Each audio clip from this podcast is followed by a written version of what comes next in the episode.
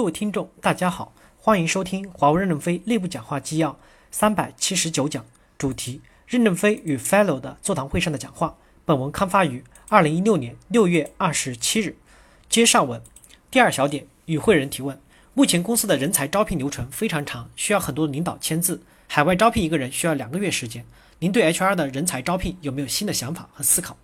任正非回答说：首先，干部部长要来自于科研人员、项目人员和业务人员。能充分的理解项目，HR 必须要从业务人员中产生。三年前，我们就制定了奖金要从外从下往上及时发放的政策，但现在仍是年底排排坐吃果果分不动，因为人力资源不懂业务，不知道如何评价人，所以 HR 一定要懂业务。第三小点，与会人提问：Google 十年前把安卓开源，六年前开始涉足无人驾驶领域，已经提前布局好了。马斯克回收火箭，现在看到他的成功，其实也是经历了几十次的失败。我们向未来看，还没有经历这些的波折，而且能力差距还很大。十几年前美国大片中的场景，现在逐渐走进了生活。走向未来的二三十年，成长能力的提升的路径是什么？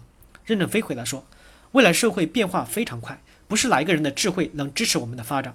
我们让大家来集思广益。现在我们会开放一个务虚平台，允许一些专家来胡说八道，就像新生社区一样。未来这个平台是否会开放给普通员工和大学生？”我们可能拿一个春节假期来试一试，让员工在家看一看，看能否产生一些奇思妙想。我们也担心员工没有成熟就胡思乱想，突破是一定要有一些底蕴的，只有踏踏实实才能有所突破。虽然现在我们很难预测华为在未来社会中到底是什么地位，但是我认为只有奋斗才会有未来。我们的奋斗才可能会不成功，但不奋斗肯定是不成功的。因此，我们努力往前划船。第一，我们公司有“利出一孔，利出一孔，团结奋斗”的商业平台，这是一种模式，全世界绝无仅有。第二，我们不是上市公司，每年攻击城墙口的炮弹投入是两百到三百亿美金，没有任何一家上市公司愿意这么大的投资，因为股东不会同意。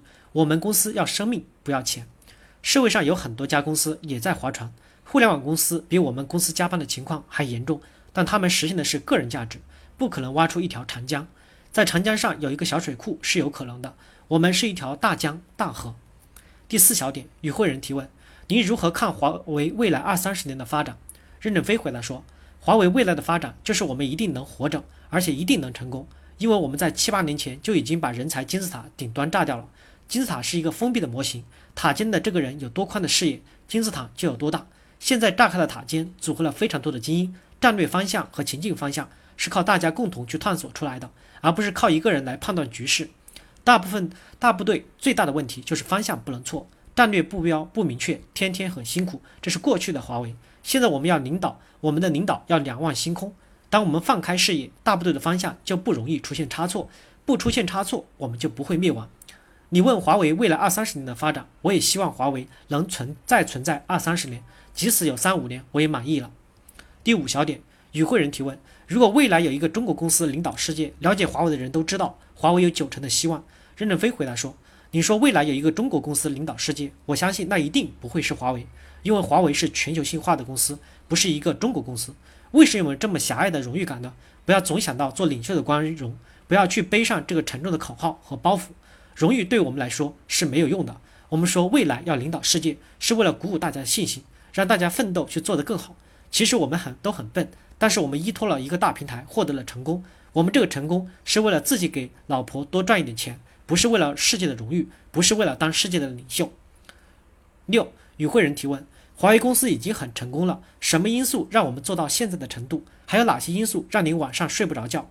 任正非回答说：成功的标志是什么？全世界六十八个战略高地，我们才进入三五个，怎么叫成功呢？